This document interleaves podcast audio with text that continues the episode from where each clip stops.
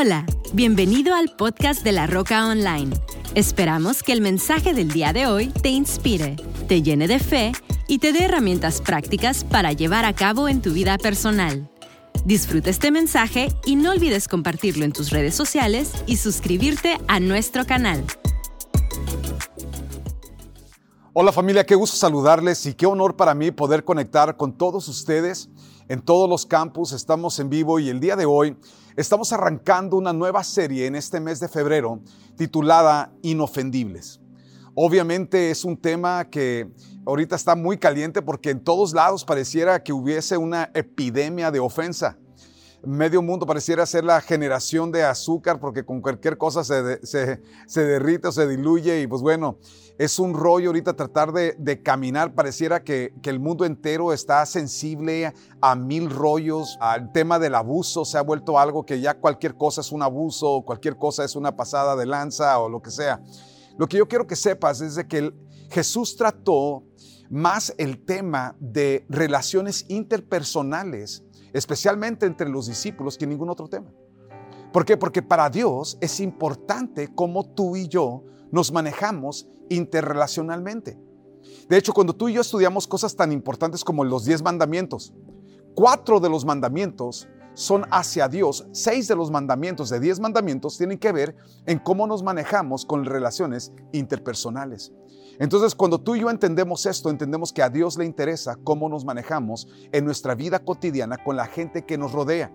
Y es por eso que tratar el tema de la ofensa es tan importante. Y antes de arrancar el día de hoy, ¿me acompañas por favor? Quiero hacer una oración por ti. Padre, gracias por cada hombre y cada mujer, cada joven, señorita que está sentado en los auditorios de la roca y que escucharán esto en línea. Pido, Padre, que mientras yo hablo tu verdad, mientras hablamos tu palabra, que tú seas el que toques los corazones que tú seas el que vengas a tratar con nuestra mentalidad, con la manera que hemos escogido vivir nuestras vidas. Y que nos ayudes, mi Dios. Padre, que tu espíritu venga sobre cada persona, cada familia presente y venga y toque nuestros corazones. Ayúdanos a caminar en la luz de tu verdad y a disipar, Señor, de nuestras vidas todo engaño y toda seducción. Mira que te lo pedimos, Padre, en el nombre de Jesús. Amén. Sabes, este, esta serie es una serie que yo considero una de las series más importantes que tocaremos en estos tiempos. Hoy quiero tocar este tema, eh, cuando hablamos acerca de ser inofendibles, una de las cosas que tú y yo tenemos que entender es de que se tiene que crear algo nuevo en nosotros, porque nosotros venimos de una cultura donde alguien te dice algo, rápido quieres responder, rápido queremos contestar, rápido estamos listos para pelear, estamos listos para entrar en una, en una confrontación. Y muchas veces esa puede ser una tendencia mía. Y es bien importante que nosotros tratemos esto. Y hoy yo quiero, quiero que escuches este mensaje, que hoy quiero que lo veas desde, conmigo desde Mateo capítulo 24. Vamos a arrancar ahí. Quiero que veas la perspectiva de Jesús de las cosas que ocurrirían en los últimos tiempos. No es, una, no es algo que, solamente yo lo hablo, medio mundo ha dicho que estamos viviendo en, en los últimos tiempos, pero porque entendemos temas proféticos. Entre las profecías que Jesús habló, de las cosas que ocurrirían en los últimos tiempos, tenemos esta profecía y quiero que lo veas conmigo en Mateo capítulo 24 y vamos a empezar a leer en el versículo 10. Dice, en aquel tiempo, dice la escritura, Jesús hablando de las cosas que ocurrirían en los últimos tiempos, dice, en aquel tiempo muchos se apartarán, hablando acerca de la fe, se apartarán de la fe. A otra versión dice, se ofenderán. Y unos a otros, dice la Biblia, se traicionarán se traicionarán y se odiarán. Y aparecerán muchos falsos profetas y engañarán a mucha gente. Y abundará el pecado por todas partes. Y el amor de muchos, el amor de muchos, nota lo que dice, se enfriará. Sabes que una de las cosas que tú y yo tenemos que entender de que si hay una raíz que el enemigo quiere utilizar para traer destrucción a cualquier familia, traer a destrucción a cualquier matrimonio, traer destrucción a cualquier iglesia, a cualquier equipo ministerial, a cualquier familia espiritual. Escucha lo que te voy a decir, es la ofensa. La escritura nos enseña que la ofensa es como empieza las cosas. Cuando nosotros hablamos de esto, muchas veces nosotros pensamos en cosas que pudieran destruir a la iglesia, como, como que un pastor caiga y como que, que un líder caiga o abuse. Pero yo quiero que tú entiendas cuál es la raíz principal afectando a la iglesia cristocreyente a nivel global. Y la palabra es ofensa. Y yo quiero tomar las próximas semanas, no vamos a, esto no va a ser un tema de un día, vamos a tomar las próximas semanas para tratar el tema de la ofensa y que nosotros podamos caminar conscientes de, de lo vulnerable que hemos sido a la, a la, ofensa, pero también cómo podemos fortalecernos y remover el veneno, escucha lo que te digo, el veneno de la ofensa de nuestras vidas, de nuestros hogares, y poder caminar en una libertad y un ambiente y una cultura familiar, una cultura ministerial como iglesia sanos. Dios nos ha llamado a ser personas sanos. Quiero que, notes esa palabra donde dice, en aquel tiempo muchos se apartarán. Ah, es una palabra que en el griego es la palabra escandalizo, como escándalo. Escandalizo significa ser la causa de pecar. Muchas personas tendrán esta causa de pecar. Muchas personas tendrán esta excusa de pecar. Ser la causa de caer. Muchas personas esta será la razón por la cual caen. Esta será la razón por la cual caen en pecado. Esta será la razón por la cual caen en su manejo de sus matrimonios o de sus familias. Esa será una causa de caer. La palabra significa ofensa. En otras palabras, muchas personas por la ofensa se van a agarrar de allí para hacer cosas que no deberían de hacer en sus personas, cosas que no deberían de hacer ah, ministerialmente y van a ser las excusas donde la gente se agarra para hacer diferentes cosas que dañen y perjudican no solamente sus vidas, pero el contexto donde ellos están. Entonces, escandaliza es una palabra que tiene que ver con recibir ofensa. El descarriarse tiene que ver con descarriarse de tu fe, descarriarte de tus valores, descarriarte de tus principios, descarriarte de aquello que tú consideras ser algo importante por causa de una ofensa. ¿Hasta dónde nos puede llevar la ofensa? ¿Hasta dónde te puede llevar una ofensa no tratada? Bueno, lo primero que tenemos que entender es que la escalera yo le llamo esto, la escalera de derrota personal. Déjame trato la escalera de la derrota personal. Número uno, esa escalera, lo primero que es, es la ofensa. Escribe ahí en tus notas, si no lo has hecho, por favor, baja la aplicación de La Roca, La Roca CC. Ahí vas a encontrar las notas de la nueva serie, Inofendible, y vas, vas a ir a la primera pestaña porque hoy yo quiero llamar este título, el título del mensaje de hoy es Las trampas en la iglesia. Es como cuando tú ves una trampa para un ratón que tienes. Tienes una trampa, pero en esa trampa hay una carnada. Esa carnada es la pieza más importante para esa trampa. Esa trampa no sirve absolutamente de nada si no tiene la carnada. Esa carnada es lo que va a causar que cualquier animal quiera llegar ahí. Entonces, la carnada principal que Satanás utiliza, escucha, para que tú y yo caigamos en cosas que Él no ha podido lograr contigo, que no ha podido lograr con tu matrimonio, que no ha podido lograr con tu familia. Escucha, la carnada principal que utiliza contra equipos ministeriales o equipos de liderazgo se llama ofensa. Dije, la carnada es ofensa. Y cuando el enemigo logra que tú y yo tomemos la carnada de la ofensa, entonces el enemigo tiene una entrada y tiene cabida a tu vida. Proverbios 18, 19a ah, dice, un amigo ofendido, nota lo que dice, un amigo ofendido es más difícil de recuperar que una ciudad fortificada. ¿Cómo se fortificaban las ciudades? Con murallas. Las murallas eran la forma a través de la cual una ciudad se protegía. Y dice la Biblia que una persona, un amigo ofendido, es más difícil de recuperar que una ciudad que está fortificada con murallas. ¿Por qué? Por el lugar que la ofensa toma en la vida de un hombre o una mujer. En otras palabras, una persona ofendida comienza a crear un muro a su alrededor. La excusa con la cual él comienza a, escúchame, a aislarse lo comienza a aislarse de las personas, porque cuando una persona permite la ofensa, lo que sucede es que ahorita yo ya no me acerco a ti porque estoy ofendido contigo, entonces comienzo a aislarme, comienzo a crear un muro alrededor mío. Segunda de Corintios 10:4 dice, usamos las armas poderosas de Dios, no las del mundo, para derribar, nota lo que dice la palabra, las fortalezas. Entonces, ese muro que nosotros creamos a nuestro alrededor por causa de la ofensa, son un muro o son fortalezas que nosotros permitimos en nuestras mentes, que son ataques de Satanás. Escucha lo que te estoy diciendo. Son engaños seductores del enemigo en nuestras mentes. Son engaños que nosotros hemos comenzamos a adoptar como verdades que crean un muro, pero no es un muro de protección. Escucha lo que te voy a decir, mi amigo. Es un aislamiento de destrucción. La Biblia nos enseña cuando, cuando los ejércitos de los asirios fueron contra los israelitas, dice la escritura que ellos tenían muros y la gente dentro del muro, por causa del muro ellos no podían salir.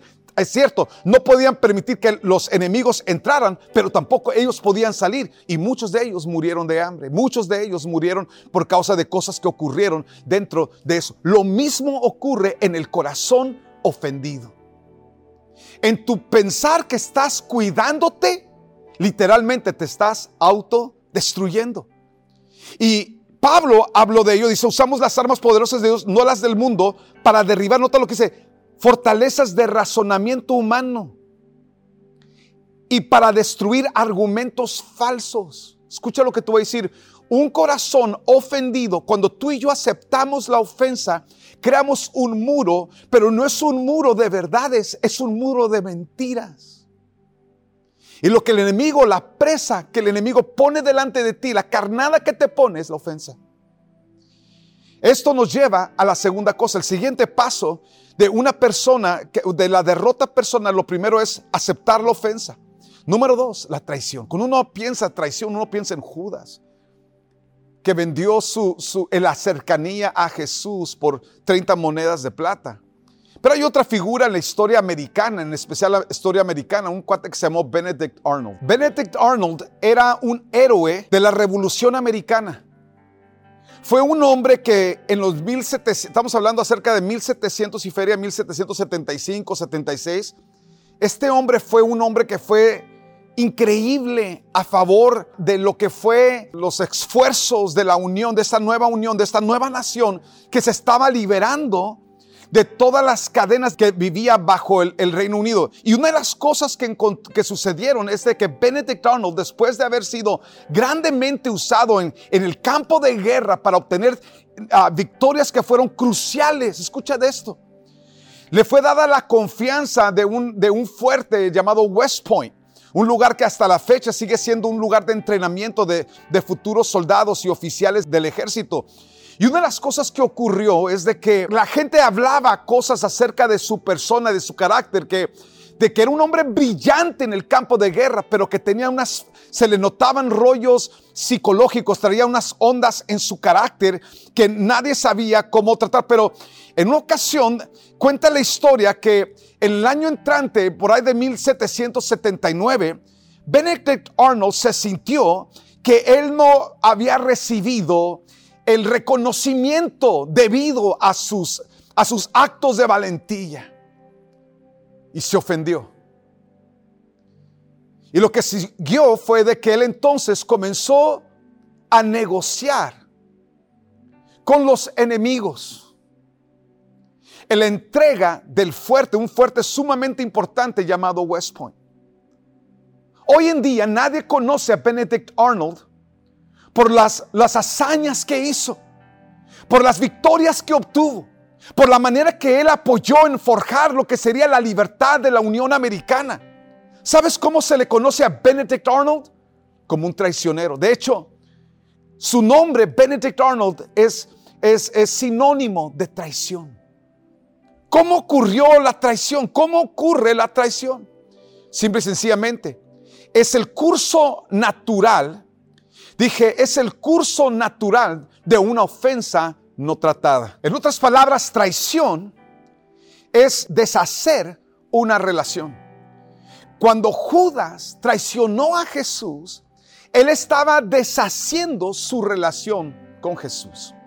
La razón por la cual él después sale y se ahorca, él después sale y se autodestruye, es porque él había deshecho una relación con la persona que le había tocado la vida. Y Dios ha puesto personas en tu alrededor. Dije, Dios te ha traído a la roca para rodearte de personas.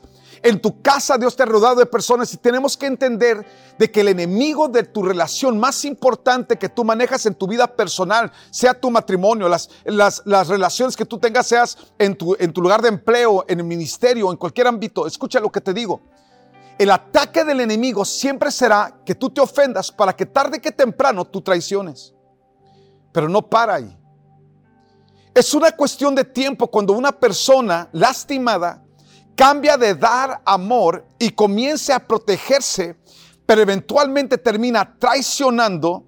Entonces esa persona lastimada o herida o ofendida abandona, el abandono de la relación lo, lo lleva a un tercer punto que es el odio. Nota lo que Jesús dijo. Jesús mismo lo está diciendo, en aquel tiempo muchos se apartarán porque se sienten ofendidos y se van a apartar de la fe, se van a apartar de sus convicciones, se van a apartar de sus principios, se van a apartar de sus bases, unos a otros. Nota lo que dice, se traicionarán. ¿Qué, ¿Qué, van a hacer? Van a abandonar esas relaciones, esas amistades.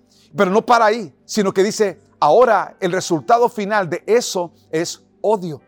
Y se odiarán. Se odiarán. Ahora, algunas personas piensan que una persona que una, una, persona odiada es una persona a la que le gritas y maltratas. No, escucha. La Biblia nos describe, por ejemplo, cómo Absalón odiaba a Amnón. Y dice que no le hablaba ni mal ni bien. ¿Cómo le trataba? El odio te lleva a tratar a una persona en total apatía. Dije en total apatía. Personas confunden el odio con ira. Son dos cosas completamente diferentes. Absalón odiaba a su hermano Amnón. La palabra odio entonces significa sin amor. En otras palabras, sin importancia. La forma más clara de odiar a una persona es cuando ya no lo puedes tratar o ya no la puedes tratar con amor. Cuando tratas a una persona sin importancia. Ahora, muchas personas han fallado en sus vidas, permitiendo la ofensa en sus vidas, cargando con ofensas en sus vidas. Pero déjate aclaro, una persona ofendida, y Jesús continúa tratando el tema. Nota lo que dice la escritura. Dice, aparecerán muchos falsos profetas y engañarán a mucha gente.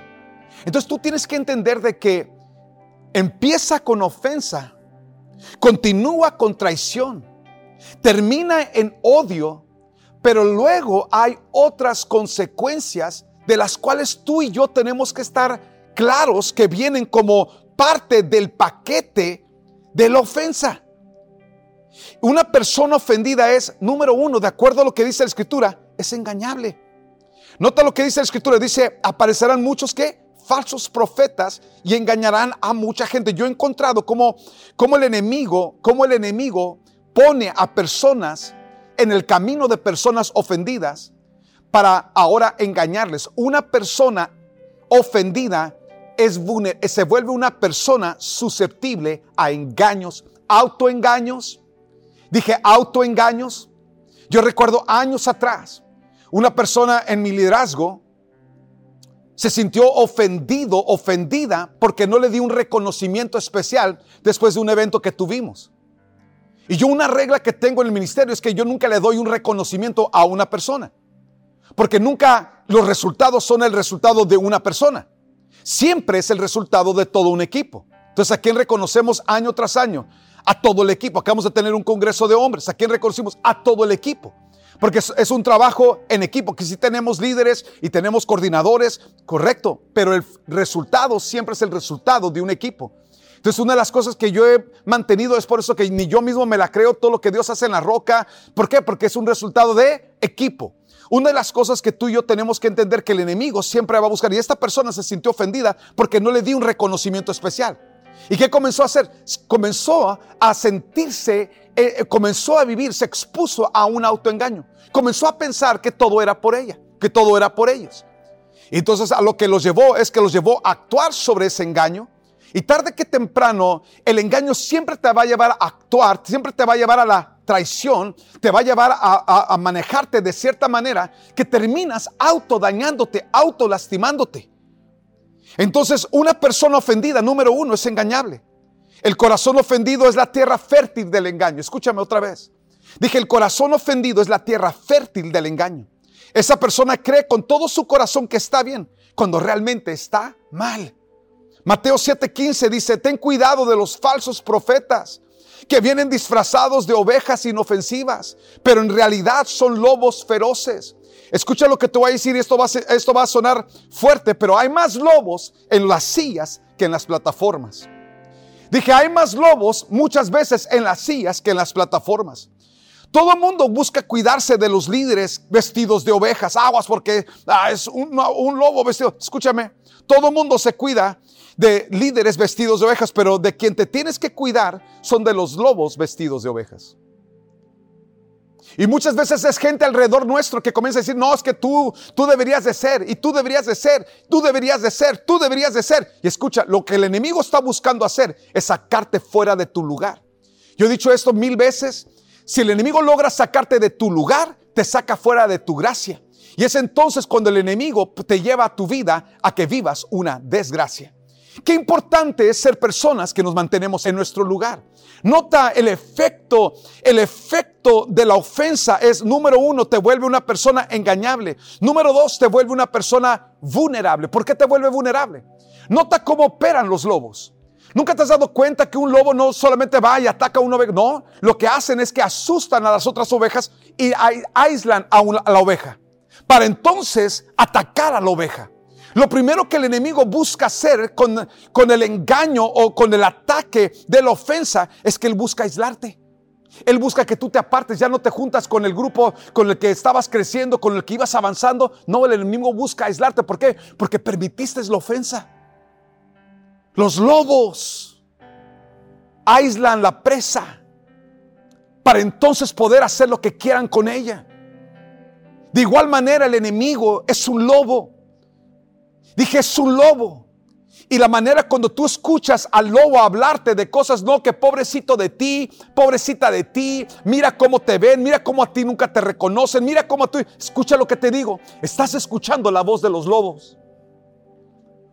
Y tienes que ser una persona muy inteligente para no caer en la trampa de Satanás. No caigas en la trampa de Satanás. Dije, no caigas en la trampa de Satanás.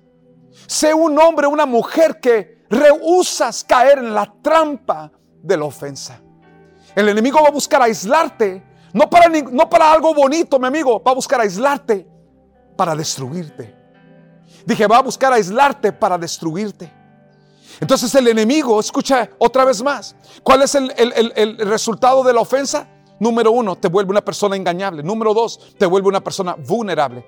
Proverbios 18.1 dice, la gente poco amistosa, ¿qué pasa? Ya no, ya no tienes confianza con amigos, ya no quieres salir, comienza a aislarte. Nota lo que dice el escritura, la gente poco amistosa solo se preocupa de sí misma. Se opone al sentido común. ¿Qué es lo que hace el enemigo? Te seduce en tu corazón a decir, es que nadie me reconoce, a mí nadie me pela, nadie me hace caso. Entonces lo que yo hago, entonces yo me aíslo y, ahí aisladito, ahí aisladita, tú piensas, no, yo mejor, mejor solo que mal acompañado. No, amigo. Es que Dios te puso en una comunidad, te puso en una familia. Y si alguien no es amistoso contigo, tú sé amistoso con ellos. Tienes que entender que el ataque del enemigo es para apartarte. Número tres, la tercera cosa que ocurre, número uno, te vuelve una persona engañable. Número dos, una persona vulnerable. Número tres, te vuelve una persona apática a la verdad. Nota lo que Jesús dijo. Nota lo que Jesús dijo. Aparecerán muchos falsos profetas y engañarán a mucha gente. Abundará el pecado por todas partes. ¿Por parte de quién? ¿De quién está hablando?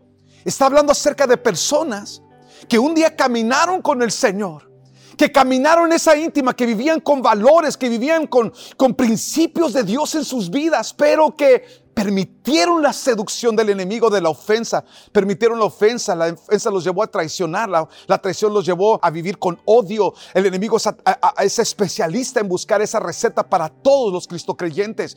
Pero si el enemigo entonces logra mantenerte ofendida o ofendido, él entonces te, engaña, te hace vulnerable, pero lo, lo peor de todo es que te vuelve apático a las verdades de Dios. Entonces tú comienzas a abrir puertas y permites que el enemigo seduzca y ataque tu vida. Abundará el pecado por todas partes. abundará el pecado por todas partes. Y por último, la cuarta cosa que hace el enemigo, nota lo que dice.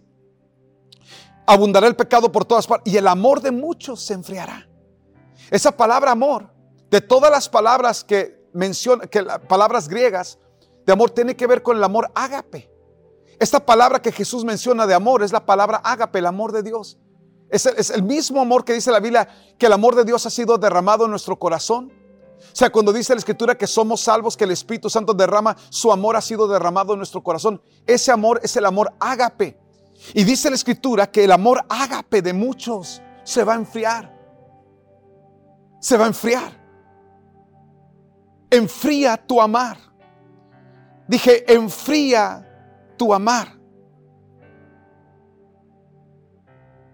Una de las cosas que tú y yo tenemos que entender de que esto nos lleva tarde que temprano a comenzar a hablar diferente, a vivir diferente, a conducirnos diferentes. Salmo 55, 12, esta escritura es la escritura donde, donde, donde el rey David habla acerca de la traición. No es un enemigo el que me hostiga, eso podría soportarlo. No son mis adversarios los que me insultan con tanta arrogancia. De ellos habría podido esconderme. En cambio, eres tú, mi par, mi compañero y mi amigo íntimo.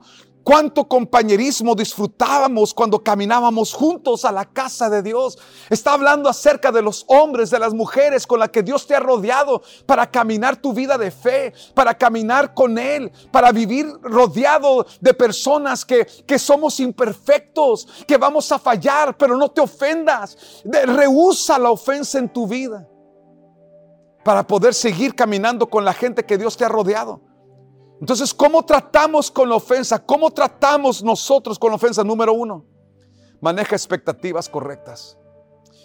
¿Ves? Con gentes allá afuera nosotros decimos, no, de esa gente yo me, yo me protejo. De esa gente yo camino completamente libre. No lo, yo no permito que esa gente se me acerque. Entonces las expectativas de ellos están ahí abajo. Pero ¿cómo esperas de la gente que te rodea? No, con ellos sí tienes más expectativas de que, de que nunca fallen. Con tus líderes, ¿cuál es tu expectativa? No, hombre, eso sí, nunca me puede fallar. Mi líder nunca me puede fallar. Mi pastor, no, hombre, menos, hijo. Ese, ese después de Dios, mi, mi pastor tiene que ser el que dé el ancho como... O sea, espérame. La razón por la cual eres fácilmente ofendible es porque tus expectativas son incorrectas. ¿Cómo vas a vivir una vida inofendible? Mantén expectativas correctas de la gente alrededor de tu vida. En otras palabras, toda la gente alrededor de tu vida puede fallar yo, la persona alrededor de ti, tu familia, todos, escúchame, todos podemos fallar. Esto me ayudó hace muchos años atrás, algo que dijo Keith Moore, un, profesor que yo tuve en la escuela, dijo, nunca esperes nada de nadie. Y siempre sea agradecido por todo. Esas palabras me han ayudado a navegar cantidad de ofensas. La segunda manera en que tratamos la ofensa. Número uno, maneja expectativas correctas. Número dos, renuncia a tu derecho de sentirte ofendido. Dije, todos aquí podemos tener el derecho. No, no, es que me falló, me, dijo semejante cosa, me trató de esta manera, fue indiferente a mí, no caminó en amor conmigo. Todos tenemos derechos, pero tú tienes, puedes tener un derecho a darte un tiro, hijo. Autolastimarte. Escúchame, puedes tener el derecho, no significa que lo debes de hacer. Yo te digo una cosa, si hay un derecho que tú puedes tener es el, sentirte ofendido, el ser ofendido, pero si hay un derecho que tú y yo tenemos que librarnos de ello, es de ese derecho. Porque ese derecho conduce a un camino de destrucción. Ese derecho conduce a un camino, escúchame, de daño a tu persona, daño a tu familia, daño a la gente alrededor de tu vida. Es un veneno que permea todo en nuestras vidas. Renuncia a tu derecho de ser ofendido. Simple y sencillamente no es que no pueda ser ofendido, es que renuncio al derecho que yo tengo de ofenderme con algo que alguien me hizo. Renuncio al derecho que yo tengo de sentirme una persona lastimada o herida por algo que una persona dijo o hizo. Punto, simple y sencillamente no es que no pueda, es que rehuso caer en la trampa de Satanás. Punto. Y número tres, recuerda que fuiste perdonado. Dije, recuerda que fuiste perdonada. Hay algo que olvidamos muchas veces, es cuánto Dios nos ha perdonado a nosotros. Y perdóname, mi amigo, la razón por la cual batallas en perdonar es porque tú ya olvidaste cuánto Dios a ti te ha perdonado. La razón que manejas esos rollos en tu corazón y andas con tu ofensita ahí guardada en tu corazón es por esto. Es que olvidaste todo lo que tú has ofendido a Dios. Dije, olvidaste todo lo que tú has ofendido a Dios. Y por eso te hace, se te hace fácil a ti guardar cosas en tu corazón contra otros.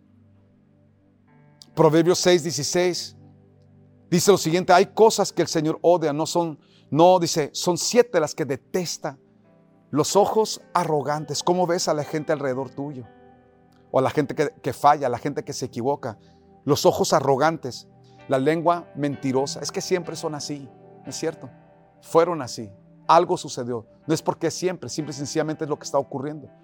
La lengua mentirosa, las manos que matan al inocente, el corazón que trama el mal. Voy a hacer esto, voy a planificar. Y comienza el enemigo a crear esas, esas fortalezas. El corazón que trama el mal, los pies que corren a hacer lo malo, correr de Dios, correr del lugar donde Dios te puso, correr del matrimonio donde Dios te plantó, correr de la familia en la que Dios te sembró, el testigo falso que respira mentiras, escuchar, escuchar cosas equivocadas, comenzar a exagerar la nota, comenzar a exagerar las cosas ocurridas. Escucha, y el que siembra discordia en una familia. No solamente te pasó a ti, sino que ahora lo estás sembrando No es que aquí son así, y es que aquí hablan de esta manera, y aquí te hacen esto, y aquí te hacen. ¿Y qué hace el enemigo? Comienza a utilizar a personas ofendidas a sembrar discordia en la casa de Dios. Estoy hablando acerca de las trampas en la iglesia. Amigo, esta serie va a ser una, serie muy confrontadora. Pero yo le creo a Dios por ti. Me acuerdo lo que le dijo Jesús a Pedro. El enemigo ha pedido tu vida para simbrarte. Y escúchame que me está, a tú que me estás escuchando el día de hoy. El enemigo te ha pedido para sembrarte y he, he velado por ti para que cuando seas sembrado no caigas. Y yo quiero orar por ustedes que están en este lugar el día de hoy y que te encuentras ofendida, ofendido que el enemigo ha estado buscando sacarte, está poniendo delante de ti exactamente lo que tú necesitas para caer. Si ese hombre, si esa mujer es todo, toda cabeza inclinada, todo ojo cerrado, por favor, en todos los campos de la roca, ahí donde estás, dile conmigo, Padre, gracias por tu palabra. Y gracias por la confrontación de tu palabra, mi Dios. Reconozco que he guardado ofensas. Reconozco que he estado permitiendo que el enemigo desarrolle esa raíz de ofensa en mi corazón, en mi mente, en mi vida, Padre, te pido que me perdones. Perdóname por guardar ofensas de otros cuando tú, oh Dios, me has perdonado a mí. Perdóname, Señor. Hoy recuerdo toda la misericordia que tú has mostrado con mi vida. Hoy recuerdo toda la gracia que tú has derramado sobre mi vida. Hoy recuerdo todo el amor que tú me has dado a pesar de mis fallas, a pesar de la cantidad de errores que yo he cometido en mi vida. Tú, oh Dios, has sido lento en ira, grande en misericordia. Padre, perdóname por guardar ofensas en mi corazón. En el nombre de Jesús yo renuncio a toda ofensa. Yo renuncio a toda ofensa en el nombre de Jesús y decido caminar libre a partir de hoy. En el nombre de Jesús. Padre, gracias por tu palabra. Gracias por tu presencia en el nombre de Jesús. Amigo, amiga, vamos a celebrar la Santa Cena el día de hoy. Porque el día de hoy es sumamente importante que tú y yo nunca olvidemos que fuimos perdonados. Los amamos familia. Los dejo en buenas manos. Esperamos que este mensaje haya llegado a tu corazón. No olvides suscribirte a nuestro canal y compartir este podcast con alguien más. Para más información de La Roca, visita www.larrocacc.com. Hasta la próxima.